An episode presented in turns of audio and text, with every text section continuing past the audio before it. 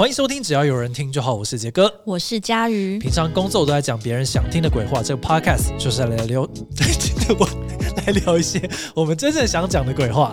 今天想跟大家聊聊的主题是是什么？是什么？你说呀？呃，那些抵制新疆棉哇的品牌们这么硬派啊！希望我刚刚有想讲说，今天想跟大家聊聊的主题是我爱你棉，我爱你棉。哇，好硬啊！总之还是帮那个比较不清楚的人稍微科普一下。当然，我们今天并不会讲的太深，就是我们毕竟也不是研究这个议题的人。那讲一下这个新疆棉事件大概是发生什么事情啊？就是前阵子大家应该都知道，就是三月底的时候，嗯，呃，总之就是呃有一个组织叫 BCI 良好棉花发展协会，那他们大概就是讲了一些，就是呃就希望大家不要去支持，就是用使用新疆棉的。这样的一个原料啦，可以可以这样理解。嗯嗯、那当然理由会跟一些呃中国对于新疆发生的一些人权相关的一些问题有关。嗯，因为这个劳劳动的条件有关了。对，良好莲花棉莲花 棉花啦，良好棉花发展协会，它是针对劳动人权的调查之后。哦，就调查结果出来之后，他们跟大家说不要用新疆棉，不是说基于什么种族灭绝之类的原因，它就是针对劳动人权这件事情。劳动人权，对对对。对，那这里面还有一个小插曲，我不知道大家有没有 follow 到，就是这个 BCI 其实也有中国分部。嗯，呃，他们就讲说，他们还好吗？他们就讲说，我们发我们没有发现任何就是有问题的地方，好棒哦！所以就产生一个总部跟支部好像不是口径太一致的一个状况。对，那呃，我不知道确认说我们在录的这个时间点事情发展到哪边啊？但总之我们其实并不会太直接针对这个议题来谈。嗯、那主要是因为。呃，我觉得这几年应该大家看到非常多，因为某一些呃，不管是政治或者因为人权各种方面跟中国产生了一些关系，之后导致很多人需要道歉，或导致很多人需要选边站的这样的一个事情。嗯，对，所以今天来聊聊就是这件事情了。对，但我们的主力应该都不会是放在新疆棉这件事情上。对，毕竟我现在身上穿的是无印良品。无印良品是，无印良品是使用新疆棉的。可是他他们有特别在再出来说，我们会继续使用新疆棉这样子吗？我不大确定，但总之就是呃，因为无印良品好像本来就有强调说，它其中有几个品项是，甚至诉求就是用新疆棉。他的诉求是用新疆棉吗？嗯，因为我不知道确认理由是什么了，但我我没有特别去研究什么样的诉求会坚持使用新疆棉。不是，就是它的品名上好，我记得应该是有直接讲到这件事情。哦，就是比如说它的棉花是特别轻软这种东西，跟什么安哥拉羊毛一样之类的。嗯，对，它就是有直接用，比方说新疆棉水洗牛牛津布 之类，就是 因为大部分人可能就会。把原料放在一个比较不被注意到的地方，对那大家可能还是我忘了去挖出来说哦，他们有用，他们没有用。嗯、但无印良品毕竟品名上好像就只有直接这样讲，特别写出来感觉就是有主打那边的成分特别特别的好，不是很确定啦，不是很确定。好，我们先回到这个选边站的议题。对，就总之就是有很多大牌呃陆陆续续发出声明说他们会开始进呃就是不再使用新疆棉对来制造嘛，然后有更多的是艺人。对，然后就不当这个牌子的代言了。对，就跟开始跟这些大牌解约，然后尤其是呃，艾迪达应该是遭受了最多的艺人解约。我我现在是随便看新闻的，那几个比较知名的台湾艺人也赫然在列，赫然赫然在列，我们就不一一点名。啊，不一一点名吗？我们我还想唱名他们，没有啊，因为我觉得没有什么关系。唱名他们，许光汉一票。哇，许光汉一票。对，然后还有，主要是因为你讲出这个牌子。大家也都知道还有谁嘛？其他还有像是呃比较知名，像张钧甯啊、呃彭于晏等等的。对，那台湾艺人，我我后续因为大概新闻大概就 follow 到这，那后续还有没有其他艺人再跳出来，或者还有没有其他品牌再跑出来，我就不太确定。但总之，我觉得光是知道张钧甯、呃彭于晏跟许光汉就也蛮够的了。哦，哎呦，也 还有那个欧阳娜娜，但是有人在 care 欧阳娜娜吗？对，他可能已经讲过无数次，对，来自中国台北。呃，对，所以就已经无所谓了。所以欧阳娜娜到底是跟谁解约，我其实都觉得无所谓。甚至他觉得放弃台湾国籍，我都觉得没差，因为他他始终如一啊，他没有一个你知道反差感。对，就是。大家有时候会这么生气，可能会来自于一个，就是我以为他怎样怎样，但他竟然怎样怎样。对，但欧阳娜娜是我以为他是中国，那竟然哦本来就是中国，对，就还就没差，就没差，也没什么感觉。对对对，那反差感确实是让让人会蛮震撼的。我我里面看到一个很有趣的讨论，这个不代表我个人立场啊啊，就是很多人在讲说，许光汉感觉中国钱都还没有捞到。就已经被迫要选边站，就变成就有点两面不是的那种感觉。嗯，嗯对，因为里面有很多其实都已经赚中国钱赚的很久了，就赚的麦可麦可了。现在想翻脸不认人也是没关系的，这样子还能怎么样？大不了退出演艺圈嘛。对，好，所以回到这个话题，嗯，佳宇你怎么看？我呃。我我是一个社群媒体上的许光汉粉丝，是呃，我觉得可能也不太能算粉丝，但我蛮喜欢，蛮喜欢他的，我还蛮喜欢他的长相的。就呃，OK，呃，我开始认识这个，你是说不喜欢他，不一定要喜欢他的价值观，但蛮喜欢他的长相的。谁 care 他价值观？我很想问大家，在看那些演艺圈的人，就是看演艺呃影视作品的时候，你们真的有关心过这个人？他的价值观吗？很多人很关心哎、欸，可是就是会觉得说我很喜欢他这个人，他的个性好棒。当然，就是我可以理解说，可能大家也只就是理解到的是他呈现在荧光幕前面的那个个性，啊、但大家就是喜欢这样的一个，就你选择相信。你选择相信金城武就是这样的人，但我只是看了《阳光普照》，我不太确定我能够知道许光汉什么，所以我是看了《阳光普照》之后觉得，哦，里面那个哥哥好可爱，然后就回家就看完之后就迫不及待开始查这个艺人是谁，因为我没有我没有看过这个明星嘛，然后就查，然后就发现说，哇，原来他叫做许光汉，然后他只小我两岁，然后我就因为这件事情，我觉得许光汉很小哎、欸，没有，是不是很兴奋？我那时候是因为这件事情兴奋，在床上发抖。呃，先先不要，就是因为我你知道，因为你知道这个年纪，你已经做好所有的明星你都生得出来的心理准备。对，对但是许光汉我真的不行，还生不出来。不算是小鲜肉哎、欸，中鲜肉而已。还算鲜肉嘛？他只是长得比较像小鲜肉，可其实算腊肉。没有啦，没有啦。OK，因为他跟那个我们一位同事莎莉其实是同一届的，同，同一届，对，他们是同届的，然后都当妈了。对啊，所以还好。然后他就是从大学之后就都还蛮有名。反正我看了他的那个《阳光普照》之后，我蛮喜欢的。那后续，但因为我也没有特别有动力在追星。OK，对，但但就是对这个角色，对这个人是有印象的这样子。然后后面有时候看到新闻会多看几眼他的照片，这样。好啊，所以你知道这个消息之后，就是这个新新疆棉事件之后，对你有冲击吗？没有，我记得那时候好像有朋友立刻不怀好意的跟我说：“哎、欸，许光汉。”就是 这发表声明了耶，讲他跟那个艾迪达、艾艾迪达还是谁解约了这样子，是，然后什么感觉？然后那时候就说还好吧，我们也可以喜欢中国明星啊。就真的，就我觉得这件事情就是很微妙，因为还同同一时间会有很多人跳出来大骂嘛，因为基于呃台湾的那个敏感的政治地位，然后还有我们的一些民族情感的部分，我们也是会蛮生气的。那也会有人。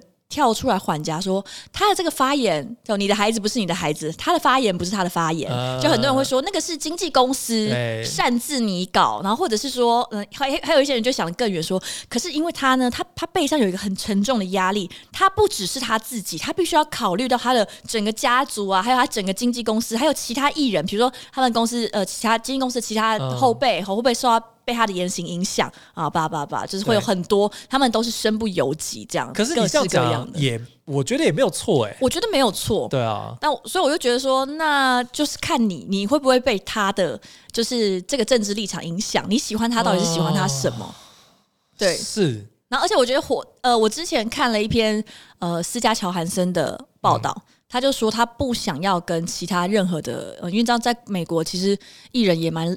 呃，热衷揭露自己的政治立场，对对对，就他们他们比可能比台湾，反正就是对他们甚至是可以在选举表态的，对他们会很愿意表态，或者甚至是去参加他的一些活动这样子。活动啊，对对对。但是呃，私家乔韩森他是说他拒绝，因为他觉得 Okay 他觉得艺人好根本就没有任何的义务或者是立场要去揭露他的政治身份，这政治立场就是他的个人意见，他觉得他的个人意见一点都不重要，他也不想要当公众人物。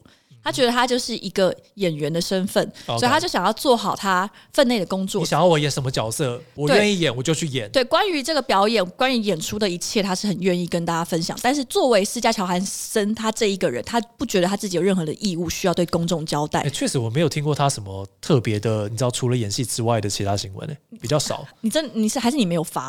但是我随便举例，比方说老帮。James，他是一个篮球球星，嗯，但他除了打篮球之外的其他新闻其实是非常多，因为他非常热衷于参与各种嗯事情，嗯嗯、对。对，所以你可以看到他在很多议题上面表态，甚至总统大选他是有表态过的，嗯，嗯。对，所以我我觉得还蛮有趣的，就是你把自己视为什么样的职业？对啊，演员是一个很明确的职业，但如果你把自己视为一个，比方说我是一个影响者，我想要让大家因为我而相信什么东西的时候，嗯，他就会不断的。回来面对这个，当你你的言行，或者是当你的上一次跟这一次的立场抵触的时候，就会有人产生一些冲突。对啊，就是我以为他是怎样的人，但他其实不是。呃，对，这就关关乎到每一个人，或者是每一个公公众人物，或者是什么。因为很多人他并不是目标成为公众人物，当然现在可能 KOL 会是一个很多人梦寐以求的职业。但是很多人他之所以变成有影响力，或者是有知名度、有能见度的人，他未见得是一开始就期待这个这个呃这个目标，或者是这样的资源跟能力。嗯所以他他说他不愿意为任何的公众议题表态。那当然，我觉得演艺圈能够做到这种程度很难，因为毕竟 就算他不表态，也是会有很多人涌入下面说：“哎，你怎么看？你怎么看？你现在不讲话是不是怎样怎样？”就是默认。对，就是说你不想看，就是表示你不支持，或者你不你不讲，就是表示你支持之类的。就其实很为难，就看你怎么做。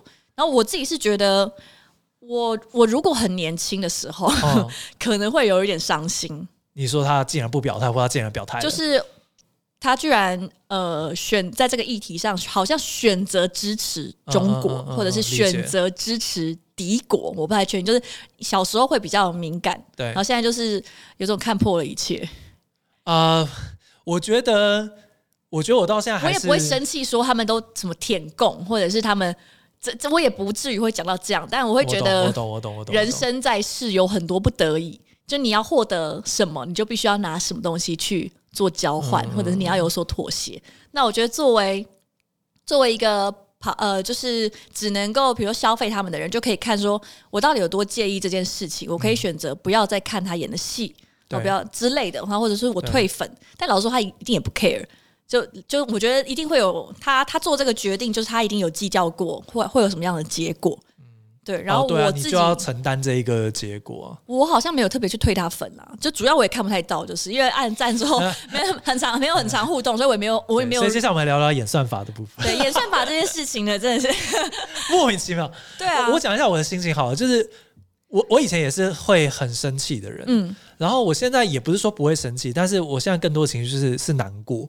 是难、哦，你还会难过？我会难过哎，我会难过，说我们终究还是是一个会被逼着做选择的国家。嗯，就是今天我们去赚美国的钱或赚日本的钱，都不会有人讲这些话。嗯、那今天，因为是老实讲，其实是中国逼着我们去做这个选择。就是当你今天你要选、嗯、选相信这个价值的时候，你就不能相信另外一边的价值。嗯，的时候，其实所有的艺人都是被逼着选边站。如果你想要赚我们中国的钱的时候，你必须要。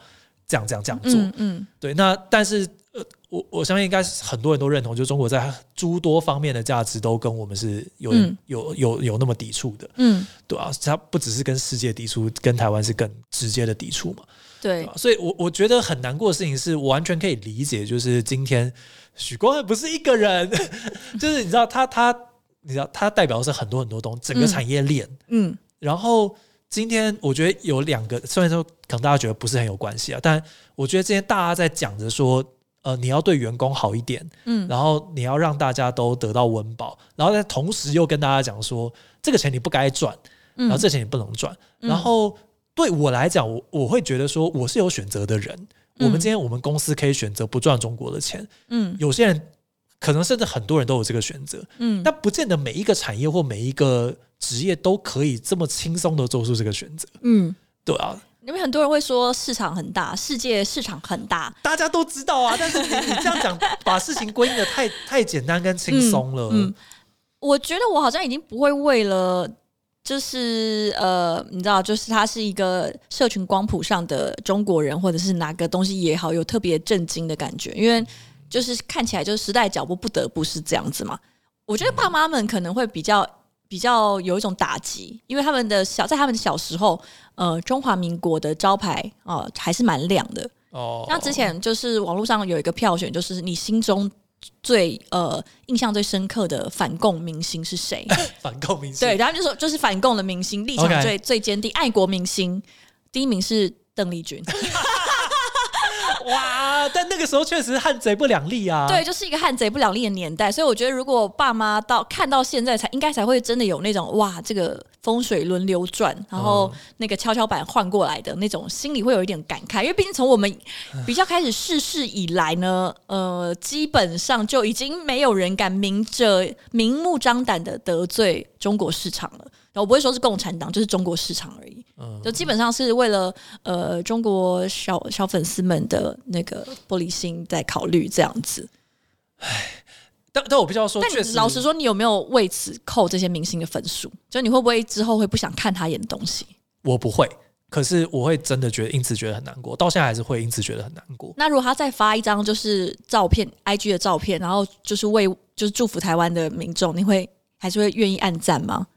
或者他发一些他就是代言中国品牌的一些动态，这这就是有趣的地方。就是呃，罗罗志祥大家应该知道，他最近很积极的在洗白嘛，所以还开了一些 YouTube 频道啊，干嘛的。嗯、然后前阵子就是台湾的那个凤梨的事情，嗯，那这件事情当然也跟中国有些关系，嗯，那罗志祥也做了一波的的算是倡议吧，嗯，就是支持台湾的凤梨，嗯，那我不大确定那个时候中国的你知道小粉红们有没有玻璃心炸裂，嗯，但是。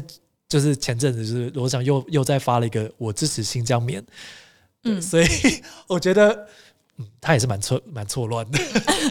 呃，我觉得主要是因为大家都很多事情都很很片面嘛，就会觉得说，对哦，台湾凤梨卖不出去，那我们来吃台湾凤梨，但是也不想想说台湾凤梨卖不出去谁的问题，就是反正诸多不要讲那么大就没事的感觉。对，那。但我觉得这个呃，台湾凤梨，我觉得凤梨的事件跟新疆棉事件又有一点不一样，因为我觉得不大一样。我觉得他想要讲他是呃中国人，比如在十月一号的时候，除了祝我生日快乐，还可以祝中国就是祖国生日快乐这件事，我都觉得没有差。但是我觉得没有差哦，我觉得没有差，因为他就是如果他身份认同是中国人。哦，那如果他已经觉得他是中国人了，那又怎么样呢？你你都可以真的换身份证，跟你可以真的换国籍了，不是吗？嗯，就是已经做到像黄安那样，你就已经觉得，哎，其实也蛮坦然的。哎，就不要在那边装，他就是已经想好。对对，重点是不要在那边装。对，你不要给我回来用他妈全民健保，我告诉你，没有了，他一定还是会回来用。就是呃，我觉得新疆棉这件事情比较敏感，因为它里面是涉及到关于种族或者是民呃。自自由的议题，我觉得它已经不是单纯的，就是台湾是我们的啊，一中无可分割，嗯、就它已经有点超越我的，嗯、就是它，我觉得它让我觉得中国跟台湾对立的关系，它它是上纲到不是上纲了，就是它的等级是更。所以为什么世界会注意嘛？它是真的是跟人权有关。呃，因为这个，我我因为我有在听那个其他的那个新闻 podcast，然后他们大家都有讲。呃，抱歉，我真的细节不是很记得。大家就有讲到说，其实在，在呃欧美国家，有些国家是已经有他们有一些比较跟呃自由民权相关的那种组织协会，是已经判定，呃，确实中国正在新疆进行种族灭绝。对，到到这个行动，对，他是用了反人类的这个种族灭绝的这个词，这个词算是蛮重的，因为反人反人类罪算是呃，我觉得这些和平组织们的一个一条底线，对，就是已经是很大的原则，就是反人类已经到很严重的情况了。这样，所以我觉得呃，新疆棉事件它已经不单纯只是说哦、呃，我支持。中国，我支持共产党，或者我的自我认知是中国，然后台湾是中国不可分割的一部分。哦、因为我觉得这个我已经觉得算了算了，因为很多阿阿公，很多很很多一些老一辈可能也有这样的感觉嘛。嗯，那那那那就那就算了。可是已经牵扯到这个程度，我就会觉得比较敏感。我帮你理解一下，就是如果今天有呃，假设他真的是出生在台湾的艺人，但他如果他真的国族认同就是我就是中国人，比方说欧阳娜娜，随便举例啊。嗯所以你不会觉得有什么特别问题，反正你就坦荡荡嘛，你就讲说你是中国人，那你你就自己觉得你是中国人啊。但是就觉得也没办法，不然是怎么样？但今天如果你没有真的很透彻了解新疆棉的议题，但你选择就是说你支持新疆棉，你会觉得其实是更严重那么一点点。我觉得是很多人，他们我觉得他们要不要成为中国人，他或者他的认同是中国人、台湾人还是哪里人，我觉得都没有关系，因为我觉得认同这件事情就是你觉得怎么样，那就是怎么样。可是。嗯，我觉得比较难过的应该是，当你选择成为中国人，当你的认同成为中国人的时候，哦、你竟然就放弃了一些作为一个人类最低、最基础的底线。你懂我意思吗？所以、哦、怎么会这样？这两件事不应该要冲突的。我觉得中国还是有很多很良好的公民，嗯、但是，呃，是是在表面上或者是社群上面的中国人，好像很常说是非常的。不可思议，就我觉得是不可思议，但那并不代表是所有中国人的常态，只是好像呃放在一一个明面上以上的中国人，他选择当他认自我认同是中国人的时候，他好像不只有认同中国这件事情，他甚至中国政府的一些对对，他甚至认同的东西是别的。嗯、因为其实这这件事情，我想到的就是。嗯呃，很多人说你你觉得自己是什么样的性别，是你说了算吗？我的性别我说了算，就是对，因为其实对对，这是一个自我认同啊。因为当你呃，当我们说他明明就是男生，他怎么可以觉得他自己是女生？如果我们都可以接受他是男生，就是以基因上来说，他甚至在基因上他已经完全被认同 X Y 染色体，他是一个货真价实的男生无误。可是他的心理认同他是女孩子的时候，我觉得我们就应该要尊重他作为身为女生的这个认知。但但是还是有个前提性，你刚刚有讲，就是他今天他。嗯真的打从心里认同自己是中国人的话，嗯嗯、他重点是在国家享有的权益上面，也要你知道真的被。可他可能觉得台湾是中国的一部分，我不知道，他们就是很神秘，还 是很神秘。对，所以我就觉得说，好，你你要怎么认同都可以。你知道这件事有一个很有趣的新闻，我曾经在想过，就是他是呃美国的黑人民权运动里面，然后就是有一个组织有一个领，然后就是有一个蛮有名的领袖，然后有一次被踢爆，就是他根本就是白人。哦，就是他基因上一点可可能有一点混血，但是基本上他就是一个彻头彻尾的白人。对，然后他一直在假扮黑人，然后后来被踢爆这件事情。然后受访的时候他就说，可是他就是觉得自己是黑人。我那时候在看新闻的时候，我就觉得说，这个也蛮有点有趣。呃，什么意思？就是什么叫做他自我认同是一个黑人？就是我我觉得很怪。可是仔细想想，但都会有人。自我认同自己是女孩子，那自我认就自己是男孩子或者女孩子，跟他呃深深的性别是不同的。那到底我有没有可能自我认同是一个跟我的呃很明显跟我的基因不一样的人呢？可以吗？这样子，如果我在他比如说他没有去做到一些压迫别人，有点更核心哲学的、那个很，很迷很迷的一个神秘的理论，有意思。对，比如说我每天早上起来就觉得肝很黄，好黄，我皮肤好黄，因为我觉得我应该是白人，然后我就想要去做一些手什么手术或者是之类的。那我我我到底可不可以算是一个白人？你可不可以尊重我？觉得自己是那个高高加，我刚想用高加索，对，我刚想用高加权不是什么？可，你可不可以尊重我作为一个高加索人的意志呢？嗯、高加语的呃啊，对啊，就是我很很很迷一样嘛，这种自我认同这种事情。但我觉得自我认同是。还是有底线，就是人 作为一个人，反人类最、嗯、反人类是我的底线。那我要接下来问一个很有趣的观点，这个比较就来自于中国那边，他们外交部应该有公开讲过类似的话，以及我相信很多中国的网友也是这样认为的，就是呃，不管是美国还是其他欧美国家，其实在几百年前也都迫害了黑奴去做呃采棉花这件事情，就是这个这个历史是他们曾经做过的事情。嗯，然后。呃，他们今现在中国有些人拿着这件事情来讲说，你们也曾经做过这件事情，嗯，然后现在反而是你们来要求我们，好像你们变得多高尚一样，嗯嗯，你怎么看这件事情？那我顺带讲另外一件事情哦，就是我觉得其实更呃更鲜明的例子，反而是在环保这一面，嗯，就是已开发国家其实已经把这个世界破坏了好大一个幅度了之后，然后再定了很多很多新的要求去针对现在正在开发中的国家，那这个这个经济的。驱动力其实就比刚刚那个这件事情更明显一点点，因为现在其实不见得一定要不需要那么多的人力，也有办法采棉花嘛。对，所以你怎么看这件事情？我觉得就是有些国家走的比较快嘛，就有些人先进入了那个帝王时代，那他就会开始反省 他在一些黑暗时代做的一些错事。对，然后有一同一时期，也许有些国家还处在黑暗时代，那帝王时代的人就会想要干预你，然后你打不过他，你就只能接受。这是世界就是这样，因为他并没有说。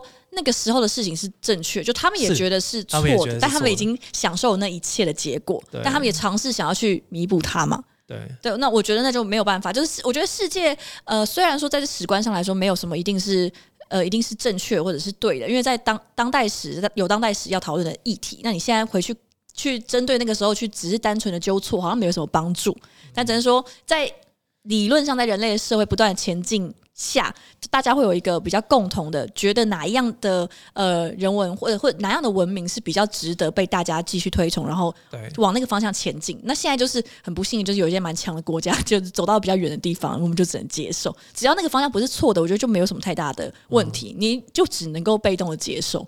他也不是说他现在觉得嗯，就是奴役全全世界最棒，他觉得殖民是最棒的，然后他现在就要去殖民全世界，然后他又很强，我们只能接受。没有嘛？他现在就告诉大家说，哦，他以前做的这些错事都是错的。对，我做错了，所以你们现在不能错哦。很多都这样，可是很多长上一辈都这样啊，就是就自己可能年轻的时候皮权，然后就跟你说，我之前说玩女人真不好，你不能玩女人，那就像我一样啊，这样之类的，就很多长辈也都这样啊。但他讲，我们就去看这个事实到底是对还是错，就结论是不要奴役其他人。应该不是错的事情。嗯，那那只能说很不幸你，你你就走的比较慢一点，所以你现在没空，你没有时间去奴役其他人了。So sad，so sad，so sad。但对啊，我觉得就就是这样子啊，这很合理。就像很多人就是，我觉得最可怕的是，呃，碳碳排可以买卖这件事情，一直有一种很迷一样的感觉。碳排可以买卖，碳排可以买卖，实在太迷了。但还能怎么办呢？会不会就是总比没有好呢？就是总比没有这个政策好呢？就是这个世界有没有往对的方向，或者是我们觉得好的方向在前进？只要有中间很多东西，你觉得是可以？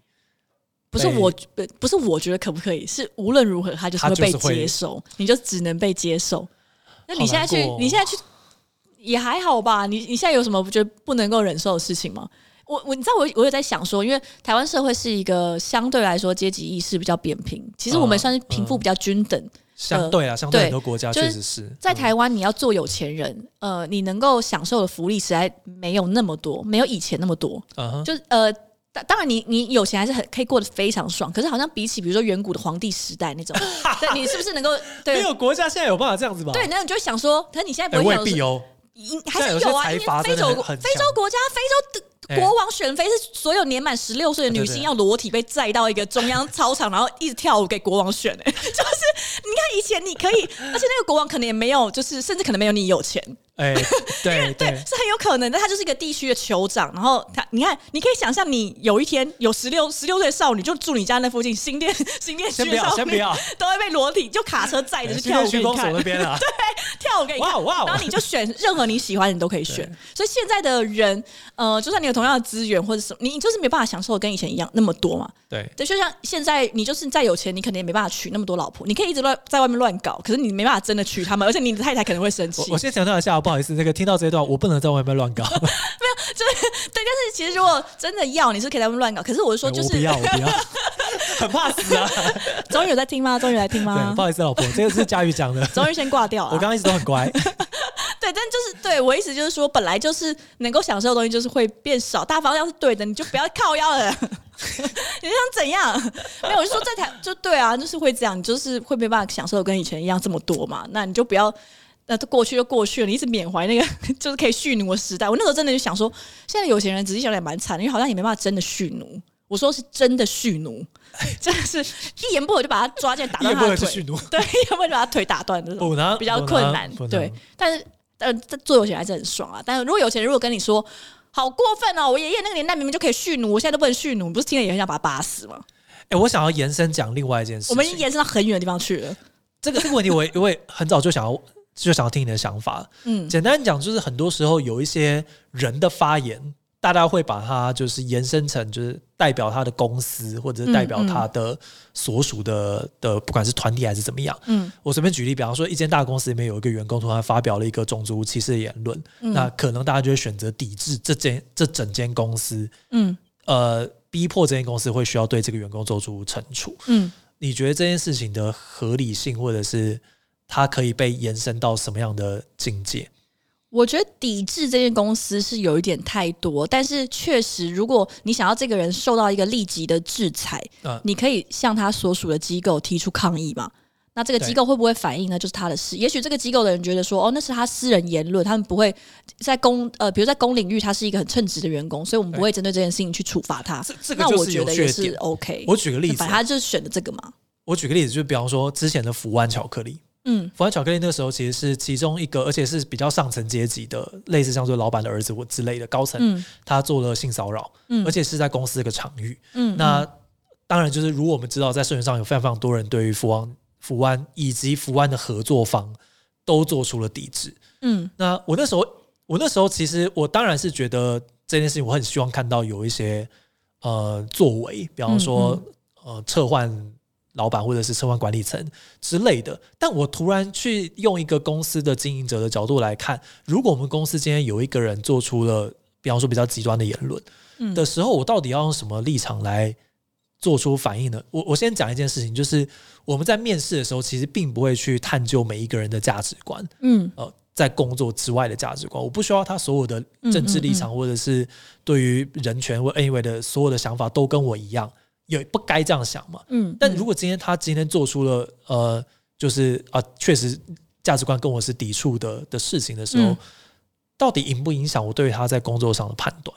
如果你觉得看他很烦，就把他 lay off 啊。对，就是你影响到你的心情，你就可以支遣他。你管他是跟我什么理理，何必追求政治正确呢？福安我觉得有点不一样，是因为他可能是，而且那个是犯罪。呃，第一个他是犯罪，第二个是他代表是这间公司的算是最核心的人。嗯嗯。但如果不是呢？如果只是举例，如果是福安的一个员工，他可能是某一个主管，然后他在面试或者他对他的下属做出真的是犯罪的性骚扰。嗯嗯。他到底影不影响我对他工作上的判断？还是说，比方说，我让他继续在这边工作，代表我认同他这样的行为？我一定不会让他在这边工作。我觉得可以考虑几个点。就第一个是他的这个犯罪行为真的是跟哦，不要说犯罪行为，他的这个私人行为是真的跟公、嗯、公领域的事情可以完全切割吗？比如说、嗯，因为不行，他是对下属嘛。对对对，对，如果他已经是性骚扰其他员工，那别对，如果我们视作员工都是公司的资产，就表示他一直在上班的时候侵害你的资产。就这件事情，我就没有办法，因为就基本上他在公司偷人跟偷东西是一样的，而且他还性骚扰，这个东西甚至不是他的，他是强强取豪夺。对，那我觉得这个就会，他会影响到公领域。然后再来就是，呃，他的这个，比如说他的这个作为，会不会跟他的业务之间是有冲突的？那我觉得可能也会蛮蛮敏感的，比如说他是在做一些儿童福利的推推的的推动的什么东东，嗯、但他在家里家暴，一直殴打小孩，那这可能就不行。嗯、对，那再来就当然是看有没有犯罪嘛，就是有没有犯罪，这个就是比较呃比较比较比较公共利益的讨论，就是你会不会希望说你的公司，你你被其他呃领域或者是市场里面的人认为说这间公司是一个好像接纳这样的罪行的人？对，那就看是什么罪嘛，比也许有些罪我们是觉得还好。比如说他为了正当防卫，然后把人头打爆，打把头打到整个破掉，那我们可能觉得还好，那就算了。那如果他的那个罪性，我们觉得是不能够被呃理解，或者是宽容，或者是跟我们跟公司或者你的为人处事的价格是价值是有冲突的，那我觉得就没有办法。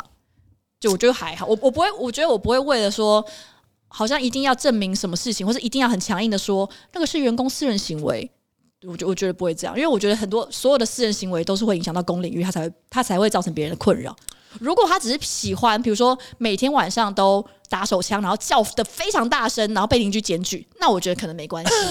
我觉得可能没关系，那就算了，只要他不要在公司做这件事，那就算了。但是很多的事情之所以会成为困扰，就他明显的影响到其他人了嘛。我懂，对，但我而而且你给他付薪水，他、嗯、就表示说你是让他在这个社会上拥有立足之地。嗯，对，你的薪水是他的生存的来源，那就是某种程度来说，就算你不想，其实你也资助了这样的行为。就是每一次，就真的是看我能不能接受而已。每一次这种单一事件出来的时候，我心中都会有一个我自己的判断。嗯、但就是我我回想说，那这这一些所有的这件事情，到底有没有一个原则，或者它有没有一个界限？嗯。我觉得有点模糊，就是他其实，在很多很多方面上面都怎么讲，就是不见得每一次我都可以用同一个标准去看。但我可以理解你刚刚讲的，没有他，做一个双标仔又怎么样呢？可是人就是这样，有些东西你就是会比较打动你，有些东西就是没有。我跟你讲，就是我最近其实看到一个我的我的朋友的贴文，然后我其实有一点小小的冲击，然后其实连带到我刚刚讲的那个问题。他在讲的事情是，呃，聂鲁达。嗯，那个诗人，嗯，他在一九二九年他担任外交官的时候，他在回忆录里面承认说，他在那个时候他强暴了一个女仆，嗯嗯，然后呃，因为最近其实是他的那个邮差，就是他那部电影是要数位修复上映，嗯，然后他呃，他在我的朋友在贴文里面讨论的是说，邮差是部好电影吗？是，他是不是一个伟大诗人？是，他是不是一个强暴犯？是，这个时候就是大家怎么样作为一个。我们崇拜的人，或者是我们识别为他在某个领域上面非常非常专业或非常非常伟大的人，当他之前在私德上面可能有个非常明显且明确是犯罪，且他自己承认了，我们怎么样去重新看他的作品，还是其实不影响他的作品？嗯嗯。那这东西其实就跟我们刚刚前面很多很多讨论都有一点关系，就是比方说作为一个作家，嗯，这个职业本身跟他做的事情到底有没有抵触，或者是是不是同一个领域的？嗯。嗯然后我就开始觉得有一点点难以判断了。我觉得如果他是写呃都是写一些呃色情的东西的人，也许就比如色情犯罪文学，我觉得勉强可能还好，我没有觉得很 OK。但我觉得就是资讯的完整揭露，嗯，对，就是你可能每有人来介绍这个作者说说，而且他是个穷暴犯。我懂你的意思，因为呃，我对聂鲁达，我对他比较有印象，就是十十四行呃十四行情诗，对不对？嗯。跟我忘记，但我以前应该是有蛮喜欢他的某一首某一首诗。对，那我觉得不影响他是一个好作品，但是影响我怎么看他这一个人。哦，我懂你意思。对，就是他不会因为说他是犯过罪，所以他的作品变得没有魅力或者吸引力。但是确实你会想一想，像我们 我们今天早上在 brief 一个案子的时候呢，那因为这个案子是关于就是爱情、梦想与希望，是真诚的爱一个人，奋不顾身。然后我去 Google 了一下，就是作者，然后我就突然觉得，哦，好 sad 哦，我不想做了，就是好 sad 哦，好 sad 哦，就是公差小啊。他他说这个作品很棒，会让人家回忆起自己可以全心全意的爱一个人的时候那种勇气。然后我就想到作者后来的发生的一些人生际遇，哦、然后我就觉得哇，把我的眼泪还给我，或者什么哦，我没有我没有哭啦，但是就是你当然会觉得说怎么会这样子？嗯、但作品是作品，人是人嘛，人人生的际遇有很多是，我不会说由不得，但是他做下这个选择，就表示说在某一个程度上来说，他跟他作品本来就是分割的。就也也有很多中文系的朋友们会跟我们说，其实作品成成成事，就他成成了之后，他就是作者已死。呃，我呃，对，基本上这就是两件事情，然后也无关乎后面的人要怎么样去看他，或者是诠释他、记忆他。我觉得这就是两件事，但是相相对会蛮影响我怎么看这个人。像之前有一个篮球员也是啊，呃，是对，呃，我忘记他名字，已故篮球员。对对，已故篮球，那就会很多人在呃过世之后尝试要去淡化，就是他曾经是强暴犯这件事，或者会觉得说不要再提这件事。他其实同步也是一个非常伟大的篮球员，跟很棒的丈夫跟爸爸之类的。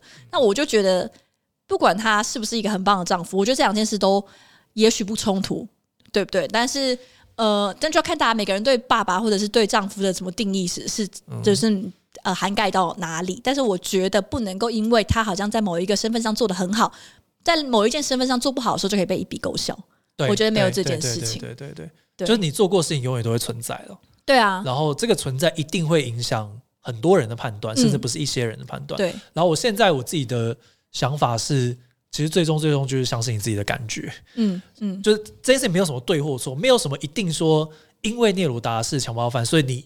必须要全世界的人都一定要抵制他，就终究还是会有很多人是纯粹喜欢他的作品，且他知道他是强暴犯的状态下。对，那这样不是对啊？那这样不是更难过嘛？就会伤害到有某些人的想法嘛？就觉得说，呃，好像强暴犯完全没有办法，不该留有一席之地或者是什么。对，那我所以我觉得回到这个新疆棉这件事，我们离他非常远。就我会觉得，但我觉得对我来讲是同一件事。对，就就是感觉好像走得很远，嗯，但是是同一件事情。就是你到底能不能认同？就是之后你看他，你还会不会想要看他的作品？你还有没有办法正确的评价他的作品？嗯，然后或者是你要怎么样把呃可能呃演员彭于晏跟私底下彭于晏，他甚至可能不叫彭于晏，就是你要怎么样把它切分这些角色？或者是中国人彭于晏，就是你要怎么样去切开这些角色，就很每一个人心中有他自己的答案。然后我觉得想抵制就抵制，然后对、啊、对对对。但是我觉得你不能说他没道理，因为他其实有道理。我觉得很有道理，就是你，我觉得你可以透过这个抵制传递给这些人一些信息，只是说。也许在整个市场上，你的你的那个你的那一份信息会被呃稀释到好像不存在，但是我觉得不会不存在，因为对你来说那就是你百分之百的意见，嗯，就是那个是不会被。对，我觉得那个是不会被稀释的。就与其是觉得说呃，有的人觉得那个东西是要抵制或者是不要抵制，然后你就呃就好像随波逐流，我觉得不如去想一想你怎么去看这件事情，然后你就做出你的决定就好。就对我来说是影响了我对他们的感情啦，但是因为我本来对他们感情就蛮稀薄的，所以就还好。而且讲真的，就是如果说真的很多人去假设台湾人啦，就是去抵制这些，就是做出对立面选择的的艺人。其实它最终还是会造成一个你知道足够大的力量，让大家在下一次做决定的时候，对啊，台湾市场没那么小吧？对，下次做决定的时候至少会想一下说，欸、台湾人捐了三亿，全世界最多的金额给日本、欸，哎，台湾人他妈很有钱，只是没有可能没有中国人那么有钱啊。对，但是就是我觉得那个也是一个力量，所以我觉得你也不要去唱衰别人，叫人家不要抵制，或者是叫人家不要干嘛，你就是管好你自己，你想抵制就抵制，你觉得 OK，你想要体谅他的身不由己，你就体谅他身不由己，或者是你想要支持新疆棉，你想要买无印良品新疆棉。系列，那你就像师姐这样去买无印良品新疆棉系列，我觉得都都是很 OK 的。不要不要，这段剪掉。哎，敢做敢当啊！哎、但我觉得我之后看到新疆棉，我不会买了。对，对我我我觉得这是我的选择，但是我可能也不见得会。但客家人不会丢掉已经买的衣服。好好，那该怎么办才好？我我觉得不如把它拿出来拍卖。然后拍拍卖出来的钱呢，我们就捐给那个呃 RCI 协会。好了，那今天这一集就到这边。想要继续听我们讲更多鬼话，记得订阅，只要有人听就好。我们也有 IG 跟 YouTube 频道，记得来看看我们的资讯栏哦。希望只要有人听就好。